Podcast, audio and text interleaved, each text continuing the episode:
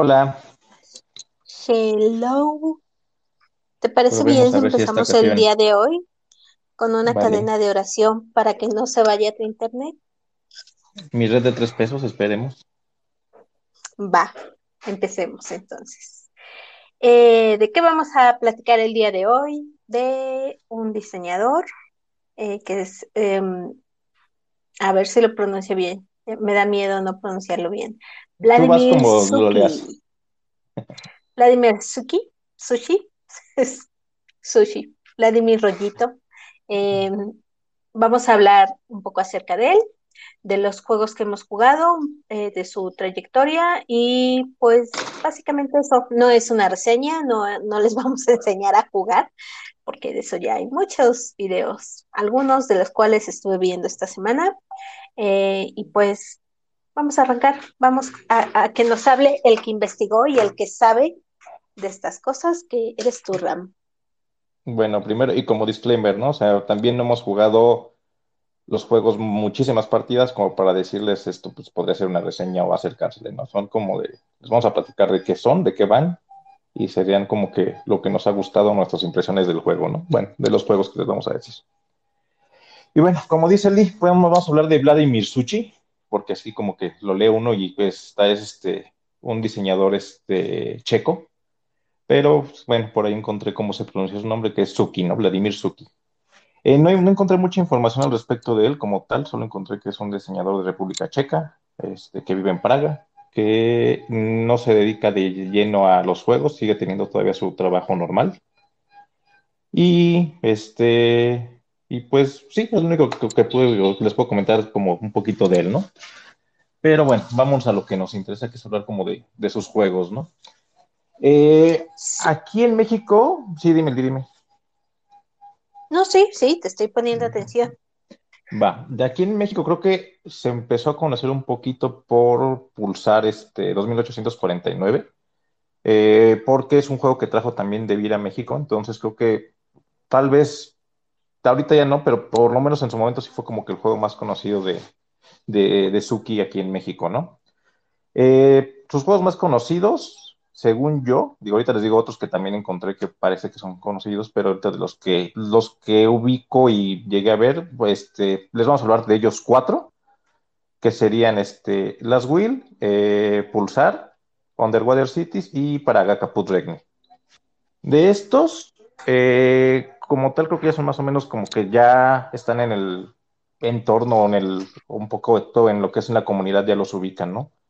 Yo como tal lo conocí por Last Will, ahorita les platicamos de él, y por ahí sí, sí llegué a verlo, no me tocó jugarlo, pero en alguna, este, alguna reunión de juego me tocó eh, ver Shipyard, ¿no? Entonces, si quieren les platico como que sus juegos más conocidos según la BGG es League of Six, que fue en el año de 2007 publicado. Según BGG es un juego en el que vamos a hacerle como de, ahora sí que vamos a ir a cobrar impuestos para el rey, ¿no? Entonces, fue más o menos lo que vi se ve como un juego económico y ya. Shipyard vamos a ser como pues, comerciantes, bueno, no comerciantes, constructores o, eh, ¿cómo decirlo? Eh, pues sí, fabricantes de, barcos, tanto para este, la marina como este, de empresarios. Entonces ese juego es un juego económico. Eh, otro de los juegos que viene es 20th Century, de ese sí desconozco, y ahora sí, en orden de que para mí como que de dónde empecé a ir a, sus juegos fue a partir de las Will en 2011. Es un juego que tiene una expansión, esa sí tampoco la he jugado. En 2015, como en el mismo universo, ahorita les cuento de qué va las Will, pero en el mismo universo está The Prodigals Club. Y después viene en 2017 Pulsar, 2018 Underwater Cities y este, el año pasado sacó Praga Caput Regni. ¿Vale? Entonces estos serían como los juegos que, este, pues sí, los más conocidos. Por ahí tiene algunos otros que otros files que, que llegué a ver y va a sacar ya otro juego este año, creo. Eh, estos serán como los juegos, pues sí, los, más conocidos de, Vladimir Suki. Suki, Suki, ya lo voy a pronunciar bien. Tal vez como por dos días y el tercero sí, como, como, como, tip gordo, pues es como las galletas estas del Palacio de Hierro que, este, que, son grandes, caras y sabrosas. Ay, no, qué fino me saliste. Entonces, Yo diciéndole sushi por el sushi de 60 pesos de mi colonia y tú sales con tus galletas finas del Palacio de Hierro, no Es que son deliciosas, pero bueno. Continuando con lo, este, con el tema en sí, pues vámonos con este, hablemos de los juegos, ¿no? Sí, hablemos de los juegos. Pues arráncate tú con el juego que, que tienes gracias a mí. Quiero que lo sepan, es eh, gracias a mí que tiene Last Will. Bueno, 2011, como les comentaba, Last Will, este, sí, ahí le cambié. No recuerdo que le cambié, pero si era un juego que quería, no lo había comprado y cuando este, no me acuerdo por qué juego, pero se lo cambié al eh, Last Will es un juego con un tema bastante curioso. Eh, es un juego en el cual eh, el tema está ambientado en la Inglaterra victoriana. Este, uno de las personas que sí que se hizo millonario en esa época, aprovechando todo lo que el auge que hubo, ese y es mi entonces al ser un es este en su testamento eh, digamos que no se seleccionan ciertas personas para dejarle su herencia pero con una cláusula y esa cláusula es lo que va a basarse el juego en sí la cláusula es que eh, ahora sí que el dinero se hizo para gastarse, entonces el que demuestre que es el mejor gastando y disfrutando de, la fortuna va a ser el que se gane la fortuna total. ¿Qué hace? Entonces técnicamente te va a dar de inicio cierta cantidad de dinero. Eh, si eres el que la gasta más rápido, este, serás el que te lleves como tal el resto de la fortuna, ¿no? Es el tema. Eh, creo que, digo, para hacer un euro podría a lo mejor tal vez quedar pegado, pero creo que por lo menos en cuanto a componentes, en cuanto a ilustración y cómo te lo cuentan, pues está bien. O sea, no, no es que te sientas que estás compitiendo como tal porque te vas a ganar una herencia, pero sí el tema está bastante bien implementado. Eh, es, lo, sientes en el, te ayuda, digamos que a, en el transcurso del juego, ¿no? Ahora, ¿de qué va el juego o, como tal? Creo que tendría dos principales mecánicas este, que, que yo veo como tal en el juego. Eh, es una colocación de trabajadores en la mayor parte, bueno, no la mayor, en la parte, digamos que mitad del juego vas a tener ahí oportunidad de, de mandar a ciertas locaciones a unos este, este, sombreritos que serían como tus, tus este, son unos, este, no sé, serían tus ayudantes, no recuerdo en el juego como tal que es, pero los vas a poder mandar a diferentes locaciones en el tablero.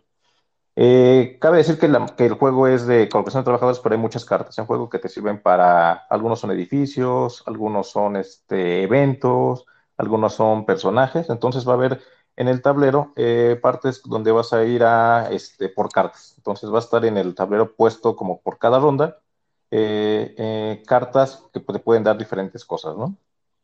la otra parte que tiene es que también en, en esa parte del juego, además de que tengas diferente tipo de número de, trabajadores que puedes colocar porque eh, vas a hacer como una planificación en el que por orden de turno vas a decidir en, este, en un track en donde te posicionas. Puede ser que vayas primero, pero entonces quiere decir que vas a poder escoger primero las acciones a dónde mandar, este, hacer tus encargos este, en el tablero para la clasificación de trabajadores, pero también puede ser que tengas menos trabajadores que mandar y también en la parte posterior después de esa planificación viene una parte de acciones que según tu track te va a dar, este, si fuiste muy primero, digamos que si te despiertas muy temprano para ir a trabajar, tienes menos trabajadores, pero además también puedes tener menos acciones. Entonces, digamos que si vas primero, lo equilibra con que si vas al final o vas a tener más trabajadores que mandar, tal vez menos opciones, pero también vas a poder tener más acciones, ¿no? Entonces, eh, es la parte de, de, colocar trabajadores y después la parte de, de gastarte esas acciones que vas teniendo. Eh, dicho esto, nosotros vamos a tener cada quien un tablerito donde vamos a poder ir colocando nuestros, nuestras cartas que ganemos en el, en el juego y donde vamos a ir haciendo nuestras acciones. Eh, ¿Qué tiene como tal en esas acciones? Este, no me acuerdo de inicio cuántas son, pero pongamos que una carta, cuando tú tienes una carta de un evento que puede ser un, este, ir a un baile. Entonces, si vas a ir al baile, tienes que gastarte tantos puntos de acción para poder hacerlo. Un baile además, no sé, por ejemplo, este puede decir que si vas al baile, pues, pues te puedes gastar, no sé, cuatro este, eh, monedas si tienes dos acciones, pero si tienes más acciones puedes gastar para hacer más cosas en el baile, entonces podrías este, gastar seis dineros, este, ocho, entonces va acumulándose cada como que evento de las cartas, es como que todavía, si tienes acciones, puedes hacer, este, gastar más, que es el objetivo del juego, que vayas gastando dinero. Eh, hay cartas también, no sé, por ejemplo, eh, creo que puedes irte de viaje en bote, ¿no? Entonces, pues gastas tanto dinero, digamos, este, tengo tantas acciones, pero eh, me gasto con dos acciones para poder gastar cinco monedas, digamos. Si tú tu viaje además va a haber otras cartas que le puedes agregar, como decir, ah, bueno, pues yo me estoy yendo en bote, pero además me voy a llevar a mi chef, porque quiero que me cocine ahí, por ejemplo. O tengo a mi mascota, entonces me quiero llevar a mi perro. Entonces, si tú, tú vas ganando esas cartas para que te den ciertos tokencitos, que vas a poder gastarlos junto con esa carta siempre y cuando tengas acciones. Y lo que te va a permitir es que, digamos, hagas eventos más caros que te va a ayudar para gastar más dinero. Entonces, si te vas a un bote, desde un viaje en bote, no es lo mismo que vayas tú solito a que si te llevas al perro, a que si te llevas al chef, eh, no sé, este, creo que te puedes llevar este acompañante también. Entonces, ya con todo eso, en vez de gastarte nada más, digamos, dos pesos, pues te puedes gastar ocho o diez, ¿no? Eh, también va a haber cartas de, edificios. Esos edificios como tal eh, los vas a comprar y te vas a gastar cierto dinero. Va a haber otro, en la parte de colocación de trabajadores, otra parte que va a decir qué edificios, cuánto cuestan, porque pueden que sea su costo que traen más o menos lo que venga marcado ahí. Entonces vas a poder variar el mercado de compra de los edificios. Pero además de eso, digamos que tienes que darles cierto mantenimiento para gastarlos o puedes dejarlos sin mantenimiento y lo que se van a hacer es que los edificios se vayan depreciando por lo tanto, entonces te va a dar chance de que compres caro y gastaste mucho y cuando lo vendas, pues lo vendas barato y ya, ya a final de cuentas ya obtuviste ahí ciertos beneficios, ¿no? Entonces, el juego básicamente es eso, es planear, después de que planeas, este, haces tus acciones y listo, vas este, gastando tu dinero hasta que alguien se queda sin dinero y se depone el final de ronda.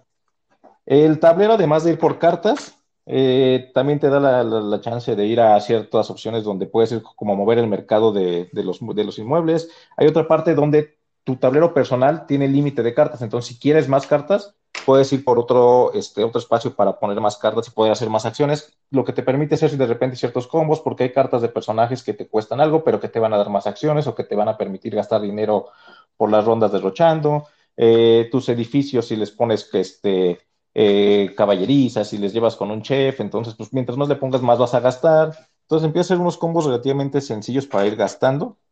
Y listo, eso básicamente es un juego, es un juego que parece complicado, porque en tablero se ve, no, no es tan pequeño, trae muchas cartas, pero, y bueno, todas las cartas traen diferentes símbolos que este, están relativamente simples, no sé, cuando gastas dinero por cada una de las casas que tengas, puedes gastar más dinero porque las casas también están por diferentes tipos. Aquí en este caso son como por colores, pero si además tu casa tiene caballo o tiene perro, pues puedes gastar más, ¿no?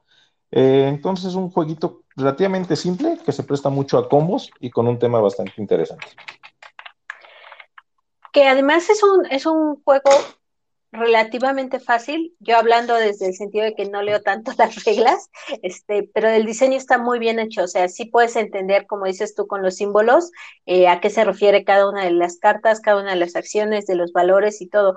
Y, y creo que se oye fácil eso de, ah, pues para ganar tienes que gastar, porque pues, qué fácil, ¿no? Sobre todo si estamos jugando juegos de mesa y comprando juegos de mesa cada rato, sabemos cómo gastar, pero no está tan sencillo como. Es que no solo es gastar, es ser el mejor gastando. Ajá. Ajá, no, no, no está tan sencillo. Eh, pero es bonito, bonito juego, me gusta. No me gusta tanto como a ti, pero sí. A mí me gusta mucho por el tema y está sencillo. En algún punto estaría bien este, eh, buscar la, expansión a ver qué tal. Y también me gustaría después jugar Prodigals Club, que justo es como, no sé realmente de qué va, también sé que es colocación de trabajadores y está situado en el mismo ambiente, ¿no? Ya. Pues eh, si a alguien le, le, interesa, justo estaba viendo que se está ahorita en Amazon, porque no lo veo en tiendas de juegos de mesa. Está en 972,48, que es buen precio. Yo, yo me acuerdo que yo lo compré un poquito tal vez más caro, pero también eh, hasta hace relativamente poco lo empecé a ver. Yo no lo había visto ni en tiendas, ni en Amazon, ni, ni como tan fácil encontrarlo. O sea, y, fue de esos juegos que, no sé, tal vez en, su en su momento eh, a mí me llamó la atención como por el tema, pero tampoco es que viera mucha publicidad al respecto. Así es, yo lo quise comprar en su momento con todo y su... Había una Big Box, pero la verdad es que nunca la vi en este lado del charco, entonces pues ya, este, no la he visto, la verdad, no sé si la vendan, que ya en teoría debería ser más barata, incluyendo la expansión. Sí. Pero debería de ser. Vémonos al que sigue. Vámonos Bueno, este es un juego, hay que si quieres te digo como tal, que creo que es de, no sé si tu favorito, pero sí está de los que te gustan mucho al menos, ¿no? Creo que hasta inserto le pusiste ya. Pulsar. Sí, pulsar. exacto.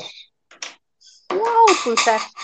Sí me gustó mucho. Este juego para mí fue em, una sorpresa agradable porque no sabía nada de él. O sea, yo lo compré por recomendación de Rano, de Kaeru Games. Espero haberlo pronunciado bien porque otra vez mi pronunciación no es la mejor.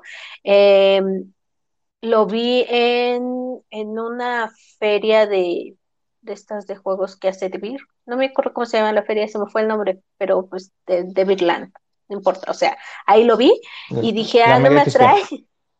Mega XP, gracias. O sea, eh, verlo fue decir, o sea, eh, yo, yo, yo en lo personal lo vi y dije, mm, Terraforming Mars, otra monografía hecho juego, no me atrae para nada.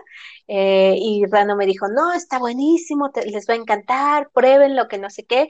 Y así, si siquiera meterme a, la BGG a ver de qué era o de qué iba, pues ya, fue así de, ah, lo voy a conseguir. Este, sí lo quiero. No sé de qué trata, pero sí lo quiero. Y y me encanta, sí, la verdad es que me gusta mucho. Es un juego dice rolling. eh, y pues básicamente la idea del juego es que ya estamos en el año 2849, aunque no sé por qué he visto que muchos lo pronuncian como pulsar 2849, eh, hace referencia al año.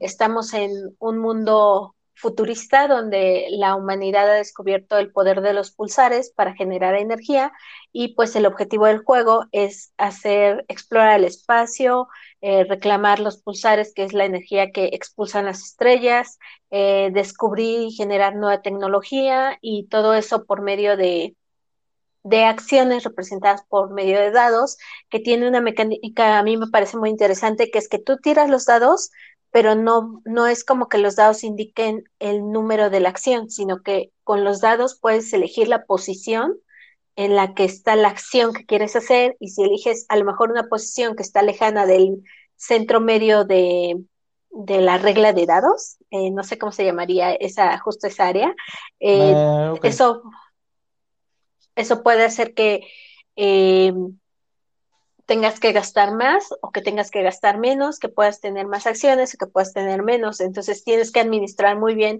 no solo las acciones que quieres usar con tus dados, sino en qué momento las quieres usar y qué va a hacer el otro jugador para que a ti tus acciones no te salgan muy caras.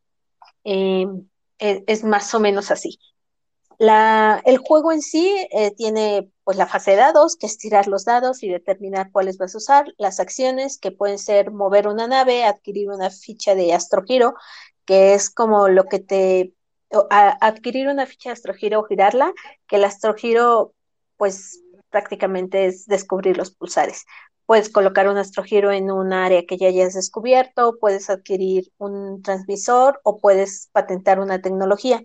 Yo lo tengo en español, no sé si estoy diciendo algún nombre incorrecto porque tal vez la, la versión en inglés diga otra cosa. Em,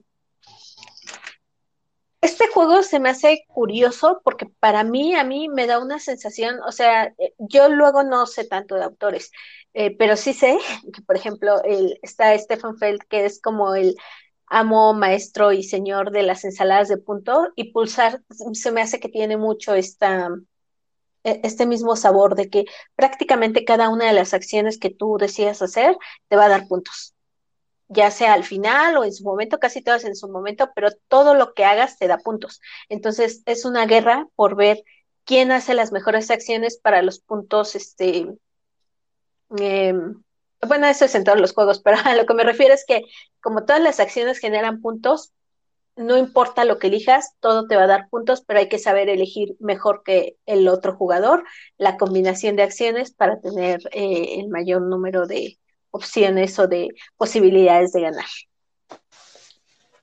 Eh, ¿Qué me gusta mucho del juego? Creo que está muy bien diseñado. Lo digo y lo repito, no me encantan las ilustraciones, pero el diseño sí. Tiene mucha variabilidad, lo puedes jugar un montón de veces. Digo, aquí me encantaría tener a un mini matemático ayudándome, pero, o sea, es, es un friego de opciones las que puedes hacer. O sea, de entrada puedes empezar ya a jugar también con, con personajes que tienen diferentes poderes y es los diferentes poderes de los personajes, más las diferentes tecnologías que te pueden salir porque son al azar, más obviamente el azar de los dados y de cada una de las tiradas, más la variabilidad que hay en los tableros, es súper difícil, prácticamente imposible que vayas a jugar un juego igual, eh, que vayas a repetir en algún momento el juego, aun cuando, por ejemplo, como hacía en nuestro caso en la pandemia, juegues con la misma persona y siempre jueguen a dos, de todos modos el juego ofrece suficiente nivel de variabilidad. Em, me gusta también, pues, el, que es un eh, es una temática de ciencia ficción. Eso está muy padre y, me encanta, creo que lo dije la vez pasada, o sea, esta onda de el mundo futurista donde hay algo que está pasando. En este caso se me hace interesante que no es el mundo futurista que se acabó y la Tierra se jodió y hay que ver cómo sobrevivir. No, aquí es descubrimos algo nuevo y vamos a seguir descubriendo y vamos a seguir haciendo y pues eso está súper padre. Bueno, eso me gusta. Sí, en tema eso, se me hizo hasta como relativamente sencillo, ¿no? Es nada más, es, necesitamos ir a los pulsores para obtener energía y listo, ¿no? De eso, digamos que si lo quieres resumir, eso iría como el tema, ¿no? Exactamente. Y ahí completando, si me dejas, bueno, tú Sí, sí, dale. no, no, no, lo que decías de la parte de, de, dados, ahí lo que me gusta mucho, como tal es, sí es tirar dados, pero como tal ese draft que se va a hacer de los dados, tiene una mecánica que yo no había visto en otro lado. Como tal, calcula, si no mal recuerdo, es la mediana, y dependiendo de esa ah, mediana, acomoda los dados en ese track. Entonces, digamos que aunque sea azar, está, digamos que hay una forma como de equilibrar lo que algunos dados, dependiendo cómo salgan y cómo se acomoden, algunos dados van a ser más valiosos para ese, ese momento que otros, ¿no? Independientemente de que para ti un dado con una carne específico te pueda servir más, porque aquí no hay dados buenos o malos en ese sentido como tal, porque hay dados que a lo mejor para moverte sí te conviene más un dado de cara alta, pero para ir al track de este como, es, como tal puede que necesites un 1 o un 2 y que y se lo quieras ganar porque solo hay un espacio para un jugador tal vez y no sé. Entonces, esa parte de ese, de ese draft, cómo se maneja, yo no lo había visto en otro lado, es algo que se me hizo bastante curioso de la forma en que lo equilibra, ¿no? Sí, exacto. O sea, no, es un azar eh, no creo que sea un azar manejable, sino que es un azar controlable por medio de otras acciones. Eh, y está bien, te, ofrece buenas posibilidades para si la otra persona te tapa o, toma tu acción. Eh, a mí, a mí en lo personal, creo que me parece que no te afecta tanto si va primero o si va después, porque tienes suficientes posibilidades de acciones para tomar en el juego. Pero eso me trae a lo que no me gusta creo que lo que no me gusta del juego es que, ay, se me fue la palabra en español, qué mal estoy. Uh, overwhelming. Abrumador. Ah, te abruma. Ajá. Sí, tiene como demasiadas cosas. Entonces, eh, creo que la primera vez que lo, que lo jugamos, o sea, sí fue extenderlo en la mesa que me dijiste, va a ocupar mucha mesa. Y yo, eh, que va a ocupar mucha mesa, está chiquito. O sea, yo, yo pensé que era un juego, sinceramente, mucho más sencillo, mucho más simple de lo que de lo que es. Y independientemente de que ocupe mucha mesa, o sea, tiene como que muchos mini tableros o muchas piececitas y tiene muchas opciones, como, y además muchas opciones que como ya dije, todas generan que generes puntos. Entonces, eh, creo que para alguien que lo juega la primera vez, sí corres mucho el riesgo de tener AP. Y, y obviamente, por ejemplo, yo no sería un juego que jugaría con que si lo vamos a jugar cuatro personas y, tres de ellos por primera vez, la verdad es que a lo mejor le sacaría un poco porque sí siento que es eso, abrumador y, y, sí pueden crear que tengas unas partidas exageradamente largas. Eh, ya que le agarras la onda como todos los juegos, pues no, no, no son tan largas, pero sí tienes demasiadas opciones. Creo que a, a, ti te llegó a pasar en una ronda que no es que no supieras qué hacer, es que tenías tres o cuatro o cinco muy buenas opciones para generar puntos y este y sí, pues sí, sí te tardas. Eh, sí, y bueno, sobre todo el track, creo que sería de las cosas que a lo mejor en la primera partida es como de, ay, ¿a qué voy? ¿A qué me conviene? Porque de ahí puedes obtener beneficios a lo largo del, juego, que la verdad es que pues, te, maximizan cosas, o puedes obtener cosas para el final del juego que te den puntos, que pueden ser bastante puntos. Entonces, sí es como, a lo mejor esa parte es como mucho de inicio, pero creo que con unas dos partidas ya más o menos vas sabiendo de qué es y, eso es lo que ya te ayuda a que a lo mejor para otras partidas vayas cambiando como tal las configuraciones de tablero que trae, ¿no? Porque cada decir, ahí lo hemos jugado relativamente poco, creo que tendremos unas tres partidas y todavía no jugamos más que con el setup normal o el básico, ¿no? Sí, sí, eh, y creo que sí lo hemos jugado más, o sea, pero, pero no sé, o sea, creo que lo podríamos jugar eh, 50 veces y aún así tener suficiente variabilidad. O sea, no veo en qué forma se te pueden acabar el número de combinaciones que tiene este juego. Y todavía creo que además hay la parte avanzada de que cada quien empieza con tableros individuales diferentes. Esas tampoco las hemos probado, ¿no? Sí, creo que sí trae, no, no diría que 50 veces, pero sí bastantes. Bueno, y creo que también nada más para, así, aunque lo hemos jugado desde las primeras veces, es un juego que no, no nos ha tocado al menos ahorita como que alguien se vaya, ¿no? Si es como que siento un juego que, aunque alguien vaya por una cosa y otra persona vaya a jugar a otra cosa, terminan, o por lo menos las partidas que recuerdo han sido como muy parejas. Mm, estoy pensando, sí, según yo, sí. Incluso lo jugamos con, eh, ya lo jugamos con alguien más, o sea, de nosotros dos ya habiéndolo jugado un par de veces, no sé cuántas, y una persona nueva, y aún así la persona nueva no es que quedara a muchísima distancia de nosotros. O sea. De hecho, no han sido ni 10 puntos de diferencia entre partidas, según yo. O sea, entre primero y segundo lugar no ha habido 10 puntos de diferencia. Que además hablamos de marcadores de. No, bueno, no sé, creo que lo hemos. Pero sí son con marcadores de arriba de 150 puntos, ¿no? Más o menos. Que luego esos menos de 10 puntos son los frustrantes para algunas personas, no voy a decir quiénes. Va. Eh, pues igual, si a alguien le interesa, está en Amazon. Eh, por no sé pronunciarlo, pero por eso diré que es CGE, la editorial. CGE. Son em, checos. Pero ¿cómo pronuncias Games Edition? Pues, pues, CGE, ¿no? Pero es este Sech Games Editions. Ajá. Ese. En 1167 con 91. Y ahí sí pueden, ahora sí que el que le salga más barato, no, no depende prácticamente nada del idioma no, yo lo tengo en español porque eh, pues tengo la versión de David, esa fue la que conseguí más rápido y pues ya. Y tiene por ahí algunos detalles en traducción, pero no, o sea, con uno que lea las reglas y les y les entienda, está, está bien, o sea, no es, no es como que tenga cartas que tengas que estar leyendo y revisando, pues no. Entonces, no me parece en lo personal, dependiente del idioma, creo que también eh, los signos se entienden bastante bien Curiosamente, las reglas de puntos finales no. Tienen por ahí algunos detallitos que hemos visto que es así como que, eh, digamos que solo al final de las últimas dos rondas hay algunas tecnologías que te generan puntos para el final del juego. Y son esas las que no tienen las reglas tan claras en la traducción y que se tienen que revisar en la traducción de inglés, no en la del español. Pero fuera de eso, no, no creo que el idioma sea problemático. Y como en nuestra primera partida creo que también por ahí tuvimos un detalle de, como también puntúan muchas cosas, se te pueden olvidar algunas. Entonces es como de ahí chequen bien su, o hagas un, resumen de su puntuación, porque creo que en la primera partida se nos olvidó que si tenías muchas, este, habías puesto como muchos, habías movido tu navecita y ibas poniendo en varios lados como que este, tus fichitas, entonces ya te daban muchos puntos, ¿no? Por ahí hay cositas que se te pueden olvidar porque si puntúan de repente ya al final muchas cosas. Yes, sí, sí tiene eso. Es ensalada de puntos al final y siempre se va a olvidar algo. Bueno, no siempre, no debería. Retiro lo dicho y me voy con vergüenza. Eh, a ver, vamos a hacer una pequeña pausa antes del siguiente porque tenemos un audio de César. Hola, César. ¿No dices quién porque Ramsés se enoja? Saludos, chicos. Sí, exacto. Por eso no digo quién, a quién le da pe. Porque, digo, los que nos conocen saben que Ramsés es un poquito más competitivo. Yo soy competitiva, no lo niego, pero él es más competitivo que yo. Entonces, si, si ya ve que hay posibilidades de perder, sí, sí puede haber algunos turnos, no diré que eternos, sino sumamente largos.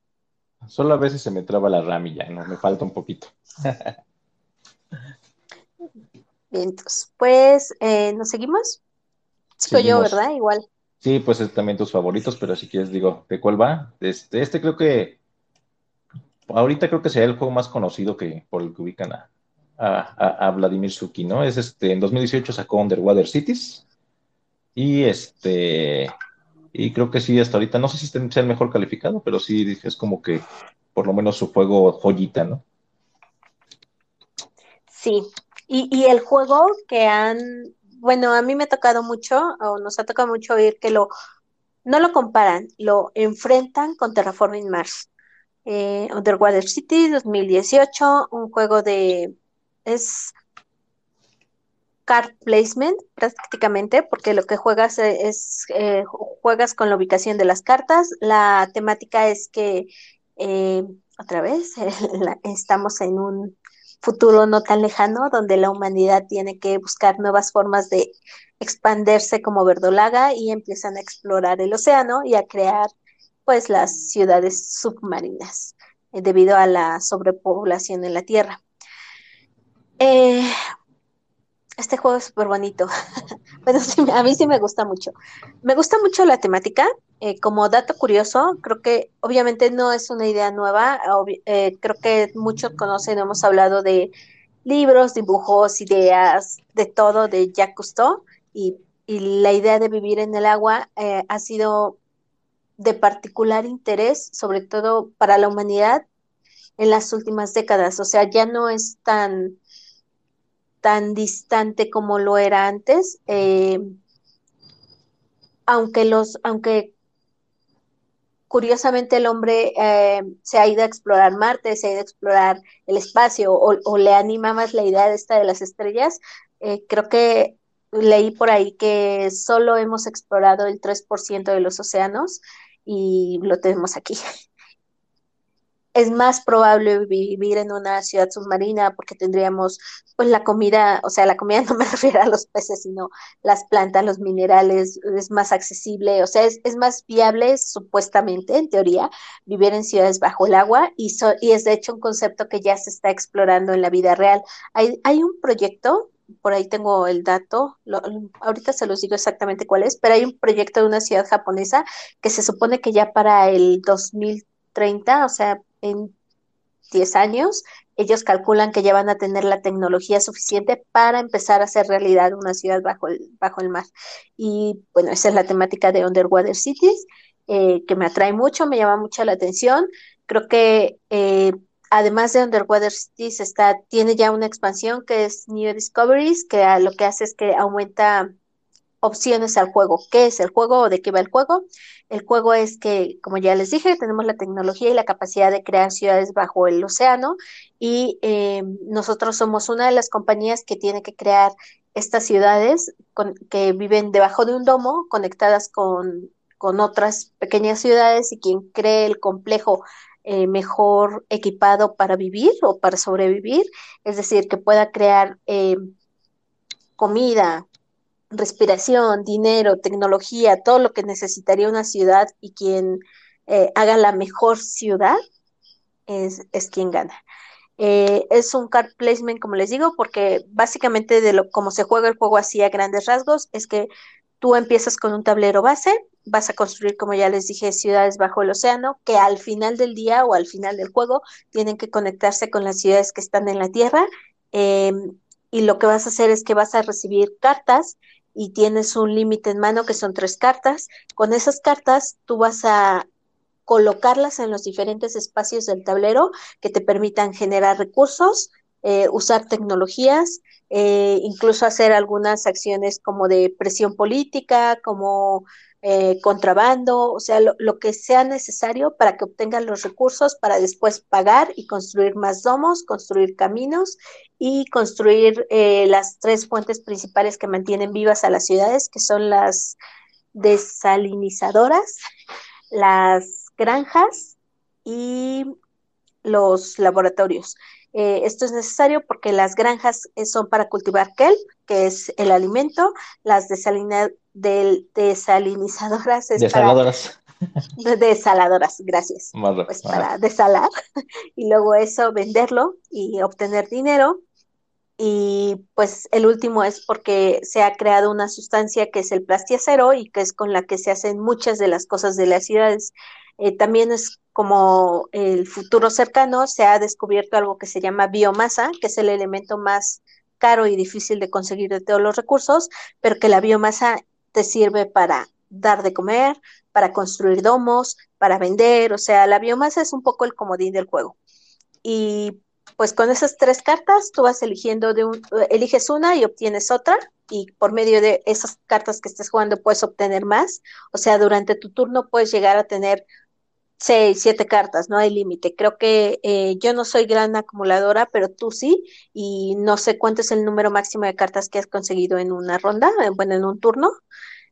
Eh, mm, no recuerdo, pero a ver, si me permites ahí nada más justo de esa parte cómo funciona. Lo que comenta Lee es ahí, tomas como tal tus tres turnos, vas a tener tres cartas por ronda. Bueno, sí, vas a poder gastar tres cartas por ronda eh, pero cada vez que haces un turno al final de la ronda, jalas una carta por default. Entonces vas a tener como que siempre esa opción. Pero aquí, como tal, al inicio de cada ronda, no de cada turno, sino cada ronda vas a tener este, que delimitar y bajar tu mano a tres cartas. Pero puedes obtener cartas, tu carta normal, hay acciones que te permiten tomar este, cartas, hay cartas que si haces algo te permiten jalar cartas, entonces, no sé, en un turno puedes de repente tener seis, siete cartas. Entonces, este, que te da un poquito más de opciones, ¿no? Y nada más justo añadiendo esa parte, lo que dice Lee justo es, tienes una carta, es como, sí, como dice, un colocación de trabajadores, pero con cartas. Hay tres colores básicamente, entonces, dependiendo el color al que vayas a hacer una acción, hay, hay lugares donde la acción es más poderosa por sí sola que otros. Entonces, digamos que son tres colores eh, y al lugar que vayas vas a tener que descartar forzosamente una carta. Si la carta que descartas es del color, además de hacer la acción del lugar, vas a poder hacer la acción de la carta. Entonces, ese es como que también un plus o, bueno, un twist que le da un poquito a la clasificación de trabajadores y que está equilibrado en cuanto que si un lugar por sí solito es fuerte, la carta con la que vas a ir para hacer el match usualmente no es una carta tan poderosa y viceversa, ¿no? Entonces está muy bien equilibrado esa parte de los colores y de los, y de los lugares de, del tablero principal para colocarse, ¿no? Pero también hay cartas de acciones. O sea, las cartas de acciones te permiten hacer algo más. O sea, en teoría, por ronda, cada uno de los jugadores va a tener tres acciones, que son sus tres cartas, en teoría. Y cuando acaba la ronda, cuando acaba la ronda, eh, después de tres rondas y cuatro rondas en la primera era, cambias de era y el juego se juega a tres eras. Eh, pero en teoría tienes tres acciones. Si haces una muy buena combinación de, cartas, o sea, digamos que usas una carta donde vas a hacer tu acción, pero además la usas con el color del lugar al que vas, ya tienes dos acciones.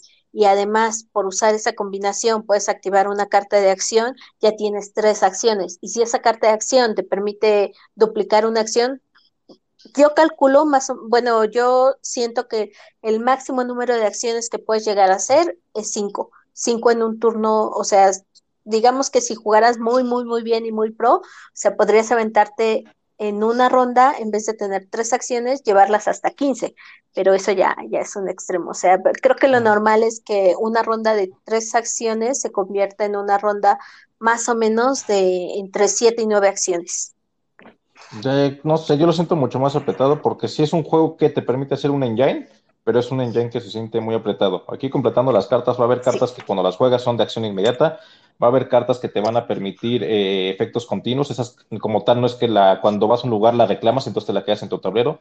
Va a haber cartas que son de producción, entonces hasta el final de cada era se van a activar y te van a dar algún beneficio extra si cumples con algunas cosas o algunas nada más por default.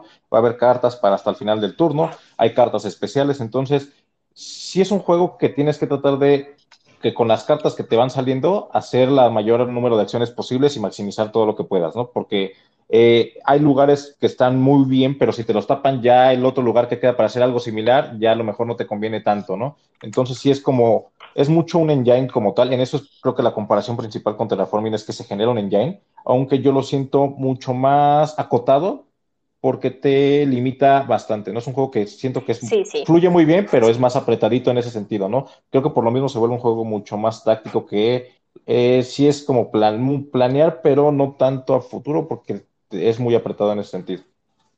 Sí, a eso iba un, poco, o sea, Terraforming Mars, creo que siento que lo comparan mucho, sí por ese engine, pero como que Terraforming Mars puedes tener un número muy grande de cartas en mano, mientras que las puedes pagar. Y mientras hayas planeado tu estrategia para tener varo y poder pagar 20 cartas, puedes tener 20 cartas, o sea, puedes ser tan acumulador como tú lo quieras. Y puedes planear mucho a futuro porque aunque haya una carta que te diga, no, la condición es que tienes que llegar a esto de temperatura o que tiene que haber este número de ciudades en el tablero, bueno, está bien, pero sabes que te va a funcionar, entonces la guardas. Underwater Cities, a diferencia de eso, no está tan hecha para acumuladores. O sea, creo, creo que eso puede resultar muy frustrante. Ajá, y de hecho, si, eres... De hecho, ahí sí, como, como, como tal es, creo que la comparación creo que es mucho con el feeling que te da. O sea, creo que son juegos que se juegan muy diferente aunque la sensación que te da es una sensación de progreso con ese engine, ¿no? Entonces, sí se siente ese progreso que va cada, cada, cada turno, cada ronda, puedes hacer más cosas, aunque también al querer hacer más cosas estás muy apretado. Creo que la comparación va por ahí. Yo creo que puede gustarte más uno u otro, pero la comparación es por ese feeling más que otra cosa. O sea, yo no creo que uno sustituya al otro porque para mí uno es más táctico y para mí el otro es como que sí te deja planear más a futuro, ¿no? Entonces son, son un feeling similar en esa, en esa parte de tu engine, que al final de cuentas te da, al final del juego, sientes una satisfacción. Digo, ganes o pierdas, creo que los dos te generan, por lo menos a mí me han generado esa parte de, ah, me rifé haciendo esto con esto, ¿no? Entonces, eh, ese crecimiento exponencial es lo que creo que podría compararse mucho, ¿no? Ya es cuestión de gustos, ahora sí que eh, este, de cada juego como y a cada jugador que le gusta más, ¿no? Ahora, yo voy a decir eh, ya como para cerrar un poco con Underwater, dos cosas muy personales. Una es que para mí la diferencia entre este y Pulsar, que, que son como los que a mí, bueno, yo disfruto más de los juegos de Suki, es que este eh, no es una ensalada de puntos, o sea, el otro es una ensalada de puntos y básicamente para mí lo que me gusta es que aunque está limitado por los dados, eh, si me tapan un camino tengo el otro, entonces este me permite reacción rápida para generar puntos continuamente. Y Underwater City siento que necesitas una reacción rápida para no perder la estrategia que planeaste. Aquí en Underwater, por lo menos a mí personalmente, me parece muy, mucho más riesgoso cambiar tu estrategia de inicio.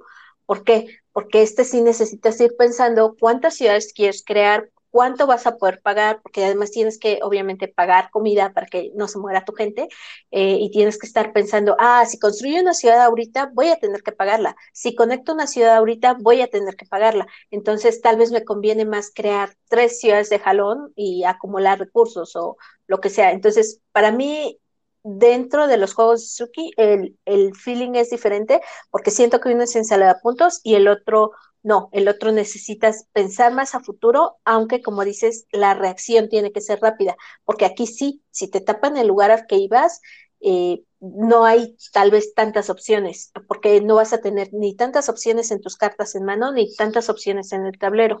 Y si quieres ser el primero que gane una de las cartas de negocio, que es este, además completar, digamos que es completar misiones dentro del tablero, también tienes que apurarte a hacerlo porque tal vez eh, el otro jugador va por la misma.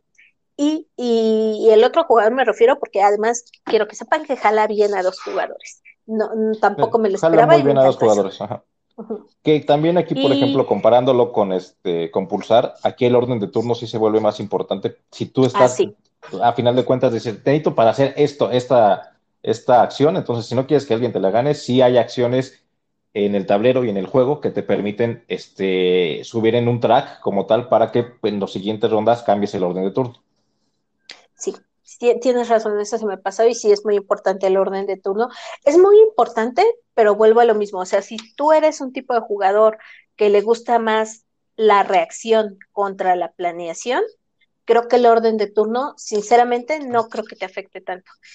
Que tiene un poco que ver con mi, con mi segundo tema, o eh, eh, dato curioso y personal, y no estoy diciendo que aplique para todos, ni estoy generalizando, pero en mi experiencia personal, le he preguntado, le hemos preguntado a varias parejas de personas que juegan eh, cuál prefieren entre Underwater City y Terraforming Mars, y todos a los que les hemos preguntado, todos a los que yo les he preguntado, el, el hombre prefiere Terraforming Mars y la mujer Underwater City. ¿Por qué? No sé, así ha pasado, mm. pero no me había dado cuenta de eso. Pero en mi caso sí, ya, yo, sí soy de, prefiero Terraforming, pero creo que caben muy bien ambos juegos en una colección, ¿eh? O sea, la verdad es que pueden caber sin problema alguno. Y completando un poquito la parte de que, dices, ahí, sí, un poquito el juego. Eh, por ejemplo, Lee habla de que sí es mucho de reacción, y, pero justo esa parte de decisión a veces es como en las ciudades que vas poniendo, también como les comentó que había tres tipos de edificios, luego tienes otro, te, estás en encrucijada porque al final del juego una ciudad que tenga edificios más variados te va a puntuar más, pero en el transcurso del juego una ciudad que a lo mejor tenga dos edificios del mismo tipo, pero además mejorados, te va a dar mucho más. Entonces es como que tienes que equilibrar de, ah, quiero que me den muchas cosas o quiero que al final me puntúe más, ¿no? Entonces es como que también esa parte de, equilibrar cómo vas a este, cómo vas acomodando tus ciudades con sus diferentes tipos de edificios y si los mejoras esos edificios para que este, al final de, de cada este, era te den mucho más en producción y que no sé, también cómo los vas uniendo con los diferentes túneles. Entonces sí es como eh, una parte en la que para decisiones al final del juego o en el transcurso del juego si te pones como de, ah, lo hago ahorita, me espero, me va a dar más puntos o me va a dar más producción, ¿no? Y con respecto a lo que, a la parte de cómo jugar el juego, no sé, por lo menos a mí me, ha tocado que, eh, supongo que debe de haber más formas, pero las que me ha tocado es como, eh, tienes, este, además de tu ciudad, este, bajo el agua, hay tres ciudades como que en la superficie a las que puedes conectarte, de las cuales una te va a dar un bonus de puntos al final. Entonces, casi siempre yo trato de enfocarme en mi juego se vaya orientado hacia que al final llegues a, hasta esta ciudad que está en la superficie y con ella puedas generar puntos, ¿no? Entonces, de repente sí siento que algunos, este, algunas este, ciudades en la superficie como que pueden ser como más factibles a lo que tú quisieras a lo mejor jugar, pero si las dejas de lado, son como muchos puntos al final, ¿no? También. Sí, y a mí me gusta más jugar a las cartas del tablero. Hay unas cartas que tú puedes comprarlas y que al final del juego te generan puntos. Entonces, pero vuelvo a lo mismo, o sea, aquí sí, eh, creo que aquí sí se vale como que desde el principio ves qué ciudades te tocaron, qué cartas te tocaron, o sea, con qué vas a arrancar y a partir de ahí eh, decides un poco, un poco hacia, hacia qué vas a, eh, orientarte. Y si a alguien le interesa, Underwater Cities está en Orcs Stories, es orcsstories.com en 1620, la versión en inglés de Río Grande, y en El Duende, la versión en español en 1490. La versión en español, que es la que yo tengo, tiene un tema que, le... Ahí es la ah, versión de Arrakis. tiene un tema que a mí me molesta mucho, pero sí es, o sea, los símbolos están más o menos claros, pero para primeras partidas, la verdad es que el texto sí les va a ayudar mucho, porque pues, si trae texto, es parecido a Terraforming en el sentido de que trae símbolos y te explica más o menos qué hace.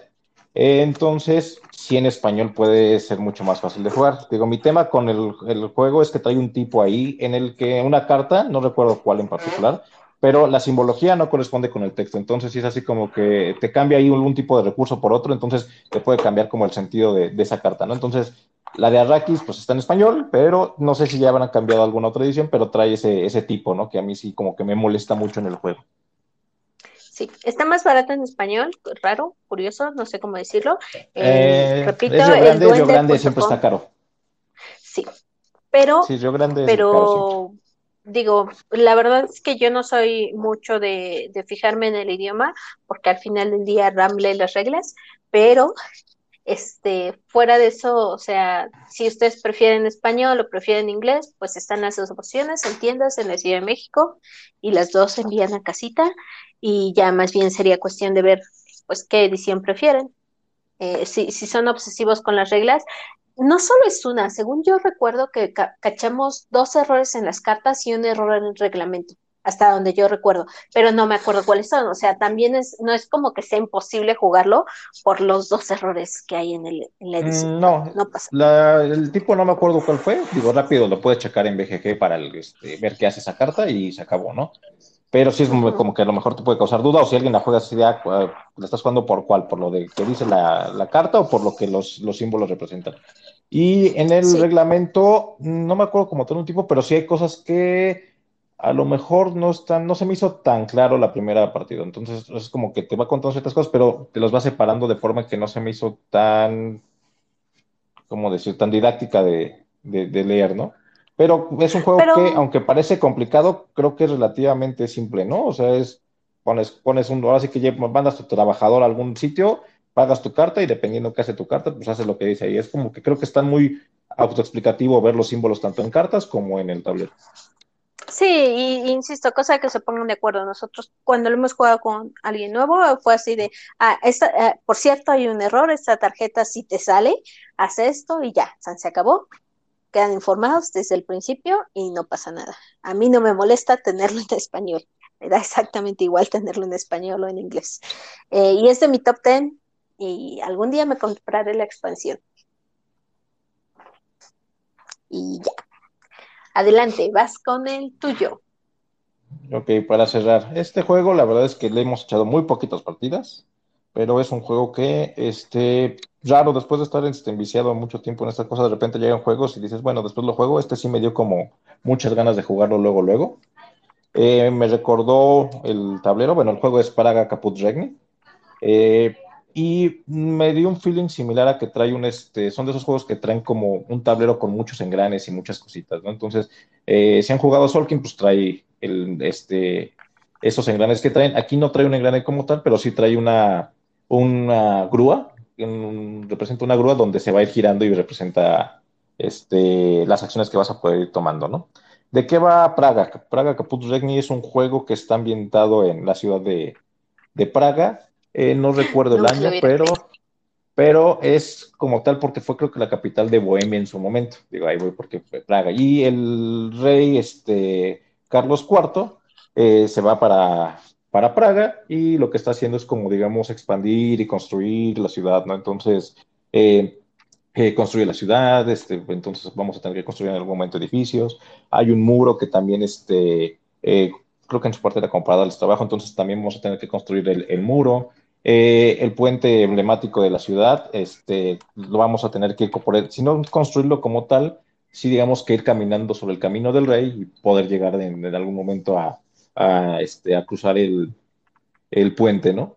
Eh, trae varias cositas ahí, trae como dos tracks, uno que es como de, ¿qué sería? De cuánto construyes en, en, la ciudad y cuánto construyes en el muro, entonces se van a ir subiendo un track de muro, un track de, de, este, de ciudad, o bueno, en este caso supongo que es como de catedral, creo. Eh, el juego es, eh, independientemente del tema, es como, se ve muy atascado, es un juego que en mesa se ve impresionante y te puede espantar porque trae como muchos, muchos elementos, tanto el mapa, tanto los tableros personales, tanto el, eh, la, grúa donde tomas las acciones, los dos este, tracks como tal vienen en 3D, tú puedes jugarlo creo que a dos está bien jugarlo en 3D. No sé si a más jugadores este, sea visualmente un poquito incómodo porque no alcanza a ver si estás posicionado atrás, por ejemplo. Eh, pero se ven muy bonitos ahí en 3D, ¿no? Eh, el, puente como tal, en el tablero vamos a ver a la ciudad, este, va a estar este, cruzando eh, a la mitad del río, que es el río, se me fue, creo que es el río Moldava. Sí, el, el río Moldava. Este, y en la parte de abajo de la ciudad va a estar el pueblo viejo, en la parte de, perdón, el pueblo nuevo y en la parte de arriba el pueblo este, viejo, ¿no? En algunos lados va a ser más caro construir, pero te va a dar más. Y ese puente, además, además de estar en 3D, está, se me hizo muy bonito la forma en que está porque eh, va a haber eh, ciertas acciones que te van a dar bonos y además conforme vayas avanzando en ese, en ese camino vas a poder poner ciertos tracks, ¿no?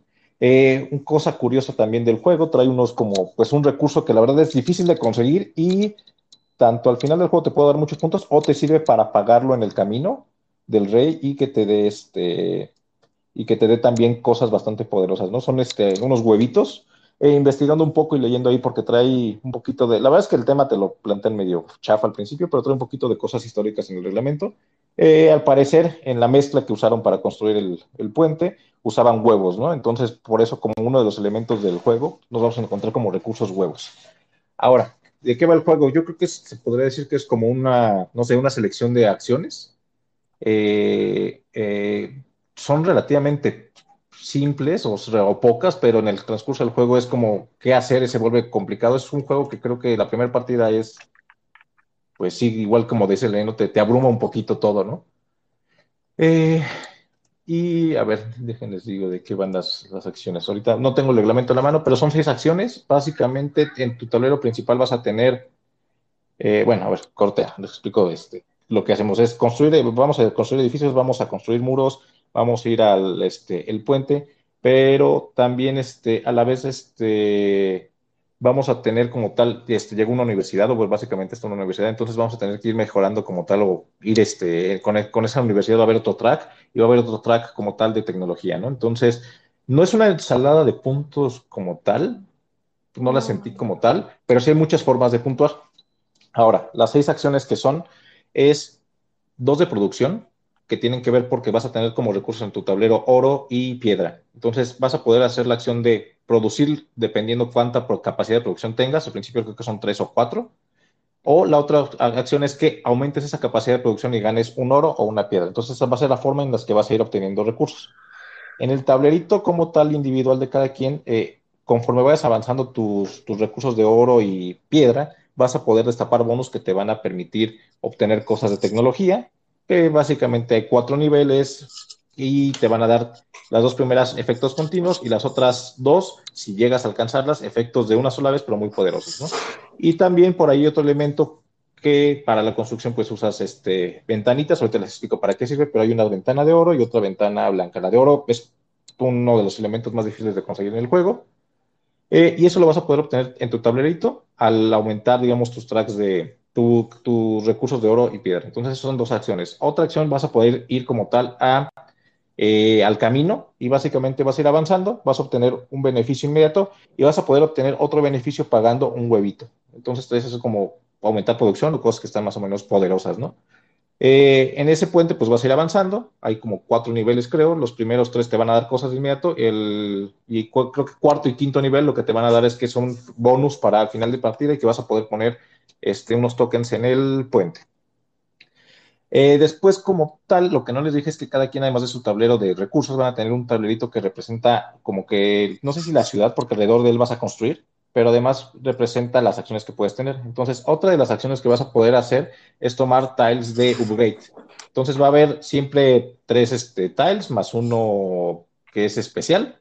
Y lo que vas a hacer es básicamente llevártelo, ponerlo encima de una de tus acciones, de las seis acciones que representan, y lo que te va a dar chance es que cuando hagas esa acción te va a dar un bonus. Eh, y las otras dos opciones son construir, que vas a poder construir dos cosas, muros o edificios.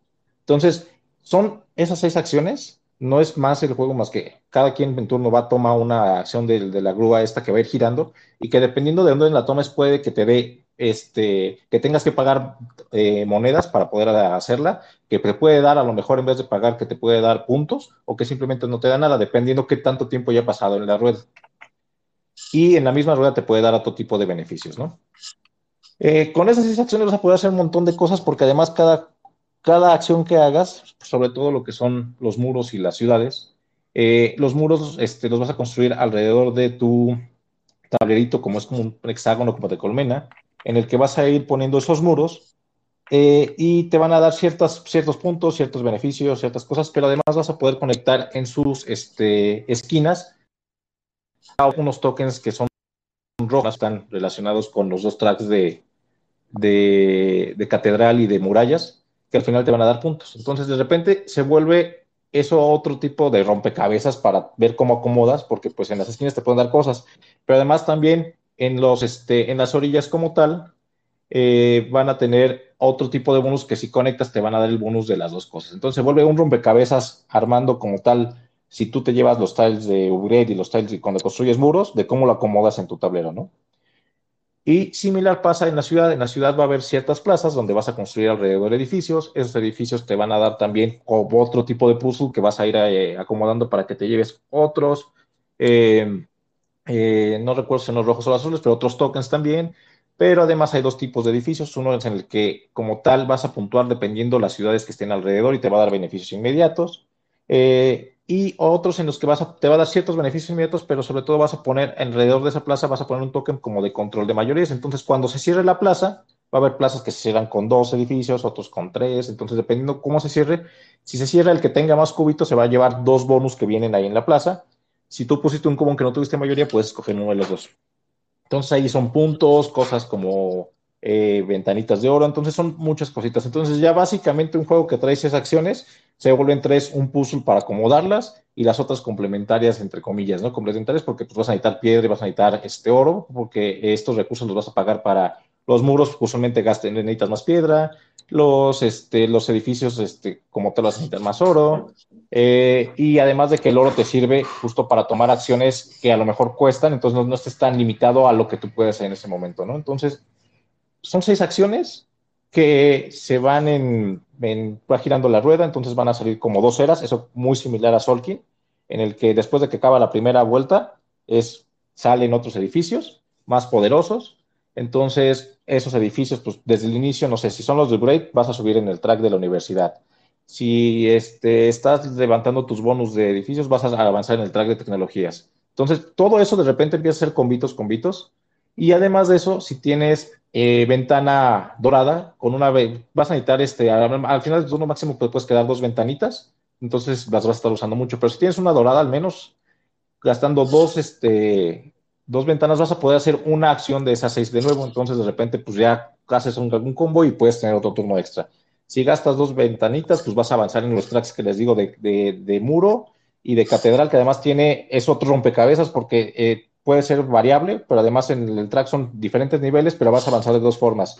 Hacia arriba, si digamos que subiendo los niveles en, este, en altura, eh, vas a puntuar dependiendo qué tan lejos subiste. Pero si tú además quieres puntuar tus tokens rojos o azules, vas a tener que moverte hacia el lado, ah, bueno, de forma lateral, en uno hacia la derecha y en otro hacia la izquierda. Entonces sí es como el puzzle de, de por, así que por todos lados, ¿no? El de tu catedral, el de tu, bueno, perdón, el de tus edificios, el de tu muro con los upgrades, el de cómo te quieres ir moviendo en ese, en este, esos dos tracks, porque como subas eh, y como te muevas, puede que llegues a algunos que te den puntos, algunos que te dan movimientos gratis. Eh, entonces, pues ya ese es otro tema. Y además, si tienes tokens de algún color y no moviste tu, tu track de forma horizontal, eh, pues no vas a tener puntos o prácticamente nada, ¿no? Eh, y creo que ya, prácticamente creo que expliqué el juego, Lee. Sí, creo que sí acabó siendo reseña, pero está bien, o sea. Pues sí, no reseña, pero sí es un juego que justo eso me, ha gustado mucho, entonces sí es, y lo tenemos muy fresco porque sí lo hemos jugado recientemente. Porque además recientemente está en México, o sea, tampoco es como que tenga tanto tiempo. Eh, lo estaba buscando yo el dato, está ahorita en Amazon en 1608,50 no, no sé si sea barato o caro, porque realmente, insisto, tiene ah. poquito. Eh, tengo que el más barato así de 1500 más o menos. Sabes que después de ya comprarlo ya no se me hace tan caro, porque es un, o sea, la verdad es que en cartón está, trae muchísimas cosas. Tiene un montón de cosas. Muchísimo. El, tablero a mí me gusta mucho como se ve, es un tablerote y traes cartón por todos lados, ¿no? Entonces, y además creo que es de muy buena calidad, o sea, el engrane este de la, del crane, del, de la grúa, eh, que va girando está muy bien acoplado. De hecho, trae ahí un hoyito que justo va a caer, va a caer y te va a hacer, te va a recordar que ya tienes que cambiar la era o que ya cambiaste turno, ¿no? Entonces te obliga de una u otra forma a, que ya cambió. Tus tableritos de forma individual también, o sea, no te deja avanzar tu track cuando tengas que quitar tu bonus, ¿no? Entonces, en eso creo que tiene muy buena calidad de componentes, creo que se ve, o sea, por cantidad de componentes creo que no está caro. Y tomando en cuenta que es de Río Grande, que esperaría que fuera todavía más caro, ya ahorita, o sea, sí es un juego que no es barato, pero creo que con todo lo que trae lo vale. Sí, sí lo vale. Qué bueno que lo compraste. Y qué bueno que lo vale para ti. Yo no lo compré. Pero. Eh, jala muy bien a dos, eso sí, también digo. no hemos jugado más número, pero la verdad es que está muy bien implementado. Creo que cómo cambian los turnos, a final de cuentas, y las eras, ¿no? Y, y, es de estos que también, igual, la primera vez sí nos tardamos un buen rato jugándolo, pero el último no lo echamos en menos de una hora, ¿no? Mm, pasadita de la hora. Ya con todo y la apuesta, que la verdad es una chinga. Sí, la primera vez fueron más de dos horas entre puesta explicación y la última vez fue relativamente rápido, ¿no? Pues me lo puse y en una hora y cuarto lo habremos acabado. Y bueno, pues cerrando, esos son los juegos de los que vamos a platicar. Eh, yo quisiera agregar algo del diseñador, que algo que me gusta mucho es que juega sus juegos y no sientes que sean de él. O sea, lo que me refiero es que no sientes que sea el mismo juego. No es como otros diseñadores que luego dices, ah, pues ya jugaste esto, ah, pues esto otro es lo mismo. Y esto otro es lo mismo. Eh, eh, de hecho, si se fijan en, esto que decimos, una ensalada de puntos, no tiene muchas opciones para puntuar, pero si tienes como que elegir una o dos, y Underwater City pues, también es diferente. O sea, creo que habla muy bien de él, que puede hacer juegos tan diversos entre sí, aunque todos sean neuros. Lo que, en lo que sí veo algo común, no sé si, si lo hizo a propósito o no, pero que me gusta este sentido positivo que tienen, porque si se fijan, ninguno de sus juegos es, al menos los que mencionamos ahorita, y creo que también el de, el de, ah, 20, 20 Century, no sé cómo se pronuncia ese, ah, también es como muy positivo. 20 Century. Es como de, ah, vamos a construir las mejores ciudades y el de 20 Century, vamos a construir la, el país más próspero y el de Praga es, ah, estamos haciendo tecnología y las universidades y no sé qué, y el de Las Will es, este, vamos a ser felices derrochando dinero y el otro, el que, el otro que mencionabas que es como de la misma del mismo universo de Last Will, también es de, ah, la clase baja se divierte más, entonces vamos a comportarnos como ellos y divertirnos y ser felices. Y, y son juegos diferentes entre sí, tienen como que cierta vibra positiva. Eh, y, y, me gusta mucho que no sientas que estás comprando lo mismo y que solo le puso una temática diferente. Y agregando eso, es un feeling que me da en general en, los, en estos cuatro que hemos jugado eh, se me hacen juegos como muy equilibrados, como que aunque puedes ir a diferentes cosas, no, no siento que algo esté más roto que algo, ¿no? O sea, en general creo que es como, está muy equilibrado. O sea, tal vez en Underwater algunas cositas de final de juego no me gustan tanto, pero pues, creo que tiene que ver más como cómo me gusta jugar. Pero en general creo que son juegos muy equilibrados. Sí, Sí, y muy, o sea, pueden estar jugando jugadores con diferentes estilos y diferentes estrategias y creo que los van a disfrutar igual. Excepto tal vez en la parte de ser muy acumulador en Underwater City, tal vez no lo van a disfrutar tanto si, si les gusta acumular tarjetas, pero fuera de eso, eh, están muy bonitos los juegos y me gusta el diseñador. No sabía que me gustaba el diseñador hasta que me dijiste que todos los juegos eran de él.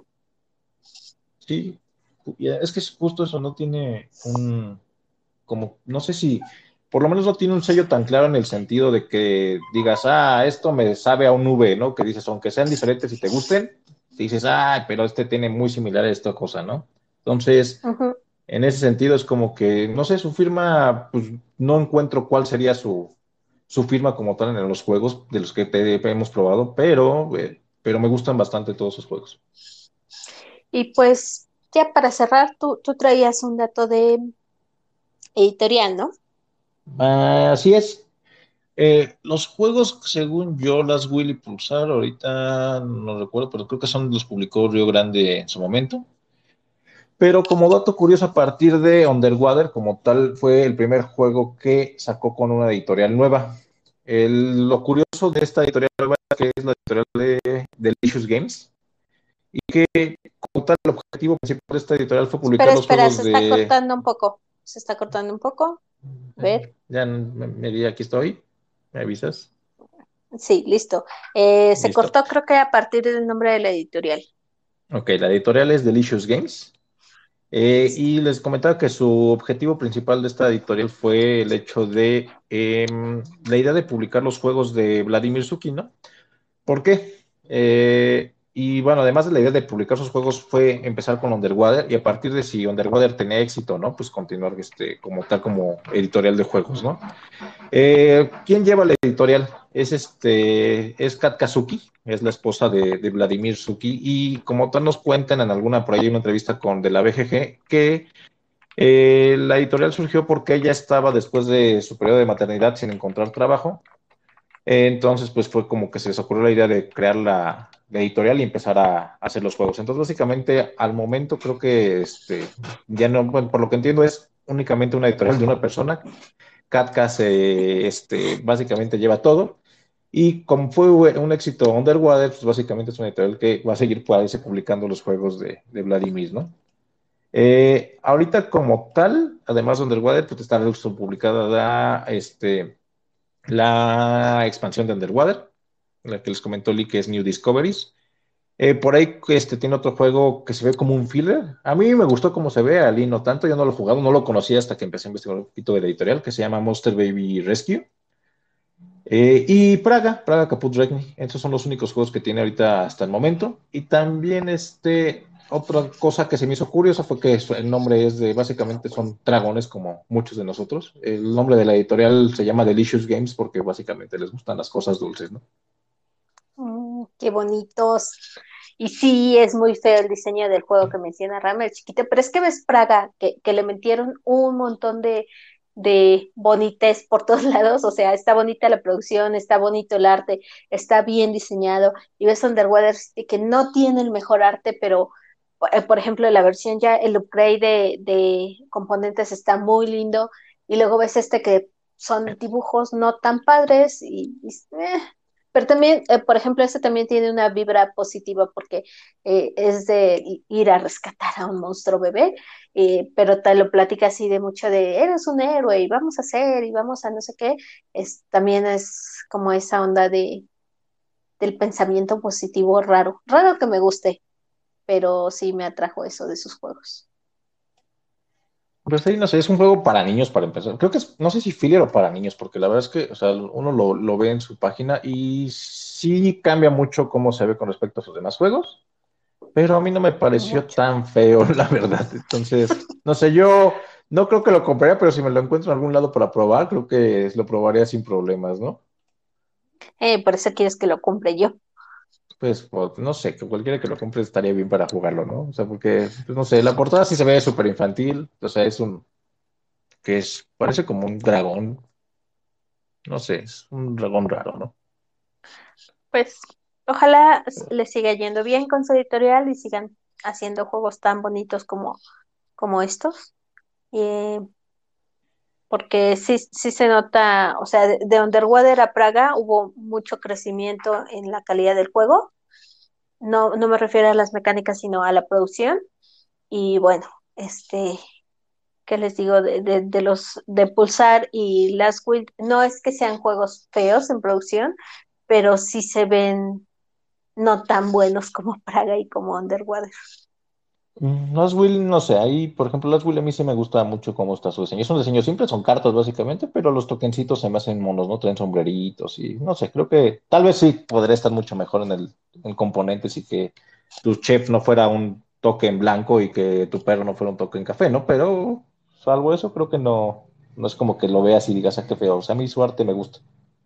Y que no confundas los tokens de las mujeres con los caballos. Ayudaría. Ah, bueno. Eso también tiene que ver. Y pues listo, creo que, creo que ya es bueno para la plática de hoy. Ya nos aventamos no sé cuánto. Eh, una hora y doce minutos. Y solo con Así cuatro que... juegos, ¿eh? Qué bueno que no hemos jugado más. Sí, qué bueno que no. Yo quiero ese del 20th Century o 20. Este lo quiero. Lo estuve leyendo y ya lo quiero. Yo Shipyard he oído buenas cosas, por ahí creo que, no sé si lo llegué a ver, creo que en un mob o alguien lo recomendaba del mob, no me acuerdo si lo vi o lo recomendaban en algún grupo, pero si fue, no creo que Manuel, Manuel Silva creo que llegó a recomendarlo por ahí. Entonces sí le tengo como que echado un ojito para ver si se puede probar después. Pues ya será después. También no hay que comprar tanto. bueno. Bueno, diremos que no compraremos tanto. Y listo, es todo por hoy. Muchas gracias por contestarme la llamada. no hay de qué. Nos vemos. Bye. Adiós.